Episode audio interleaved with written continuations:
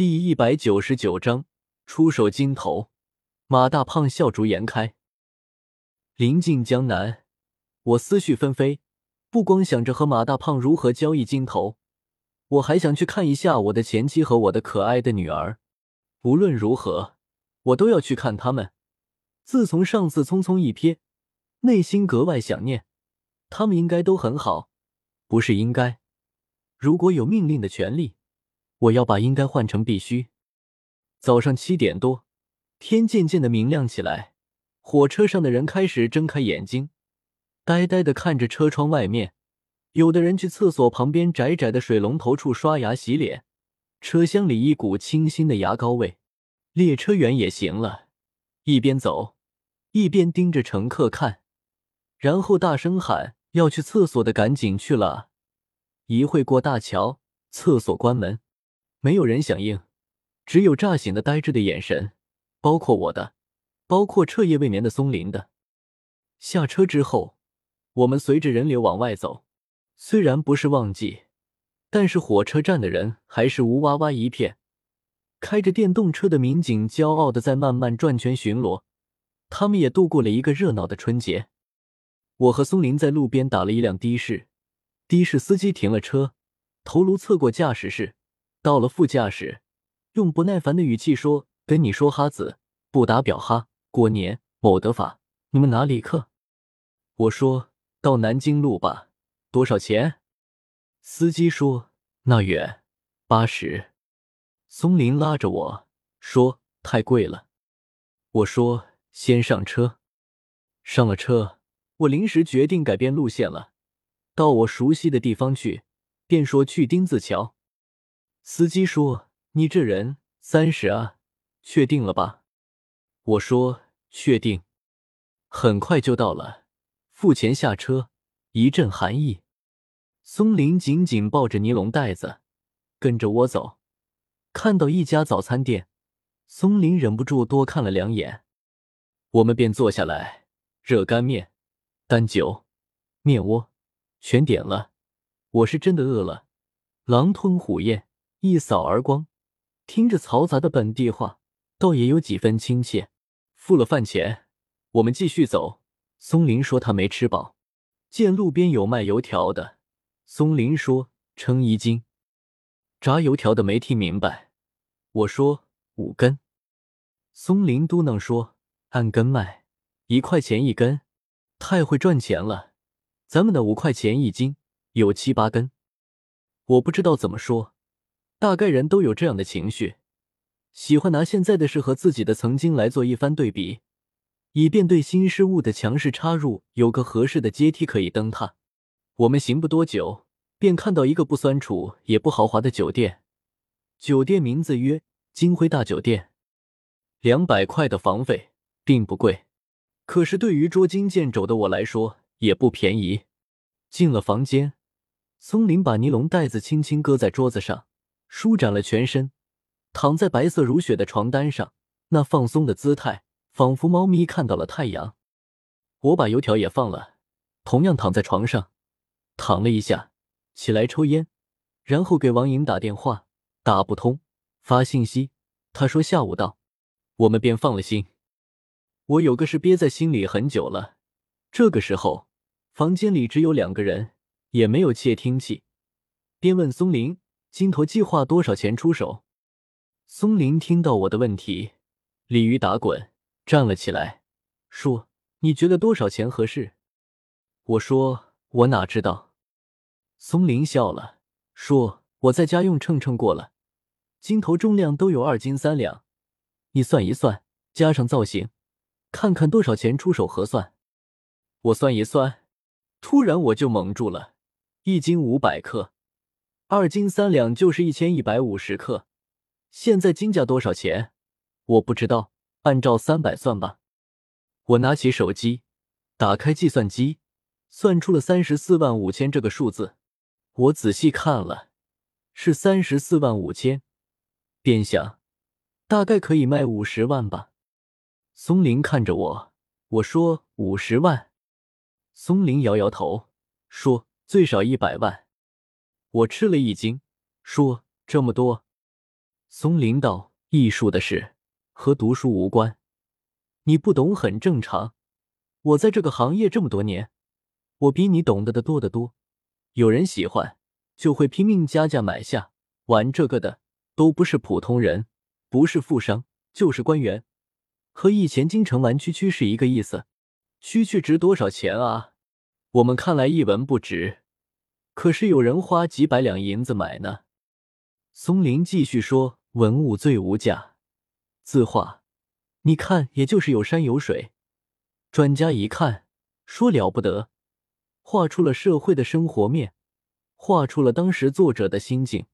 一幅字能读出眼泪来，心潮澎湃也经常的是。齐白石，动不动就是一亿两亿的，有人捧，多少钱都不为过。人之所以是人，就是有了欣赏和情感。这个是无价的。我说，这次给马大胖，你弄个感情价吧。况且真要是梗住，出不去手，着急的还是我们。松林道：“大错特错，你说的为时尚早，等马大胖看了再说。到时候察言观色，见机行事，随机应变。如果他实在喜欢，那必须高价；如果一般般，可以适当降价。”主动权在我们，等他报价再说。对了，你说他很有钱是吧？我说是呀是呀，感觉很有钱，具体多有钱我也不知道。松林说：“不会是纨绔子弟，浮夸的吧？”我抓了一根油条塞进嘴里，说到时候看。马大胖又胖了。江南的温度相比起老家，并没有高到哪里。氤氲的天空中看不清晰。马大胖穿了宽松的衣服，约我们见面。已经是我们到江南的第三天上午了。他见面很是寒暄，寒暄的十分细致，衣食住行面面俱到。我记得他上次见我的时候并不是这么说，这次十分不同，脸上的笑容肉花朵朵。雅间里点吃的，点咖啡。点茶，问松林喝什么，松林说都可以，便让松林尝一尝卡布奇诺。松林喝了一口，笑了。马大胖拿出一包精致的黄鹤楼一九一六，给我们分发，一人一根，点上。三个人抽的十分和谐。我问马大胖最近如何，在国外玩的可好？马大胖说：“就那样吧，世界各地。”大概都差不多，转来转去，到头来还是觉得国内的好。以前去了阿富汗，那地方不适合人类居住，荒山野岭，蒙着头，哎呀，那样子可怕的厉害。去了匈牙利，人少的像世界末日，路上把你抢劫了，死了也没有人知道。马大胖多多少少还是把松林给镇住了。松林两只眼睛睁得大大的，看着马大胖。继而嘴角微微上扬，完成了长时间的微笑。马大胖继续说：“前年去非洲，在东非草原能把人晒死。肯尼亚你们知道吧？那里人黢黑黢黑的，比晚上都黑。瞪眼看你，你都心里没底，害怕，买不起衣服，穿的少。女的上半身空空的，下半身只有几根稻草。”色狼在那里根本不用费尽心思，尽情观看。不过那哦，软溜溜的布袋一样，感觉可以往后一甩，扛在肩膀上，精瘦精瘦的，跳起舞来一点也不含糊，全身抖动，像触了电。住的茅草屋，进去就是一股味，难闻的很，热呀，那味就弥漫。我万万没想到马大胖嘴里这么会撇。不过做生意的难免如此，会说是一种天性，仿佛如果不说话，他会憋死。于是滔滔不绝，说的口干了，便嘬一口茶水。松林刚开始听得入迷，后来觉得今天迟迟不入主题，静听马大胖讲故事也不是个事，然而打断了他，也着实不礼貌，便边听边抽烟，从全神贯注到心猿意马。后来便站起来了，说要去厕所，把怀里的尼龙袋子递给我，并且深深的看了我一眼，意思是保管好。松林出去雅间，马大胖急忙问我怎么样，是什么？我压低声音说：“你一会直接看，是个金头。”马大胖惊呼道：“我靠，你们在哪里弄的？”我伸出手，食指往地下指一指。马大胖说：“我看看先。”我说：“你别看，等松林回来再看，要不然他以为我俩捣鬼呢。”马大胖说：“就一眼。”他的胖乎乎的手，手背全是窝。打开袋子，却看到还有一个袋子，正弓着去解开。松林进来了，马大胖继续解。松林看到，说：“马老板，我来，我来，是个活扣。”松林过去帮忙解开，马大胖直立起来，身体点上香烟，一点不觉得什么。待到松林把金头拿出来，呈现在他面前的时候，马大胖呆住了。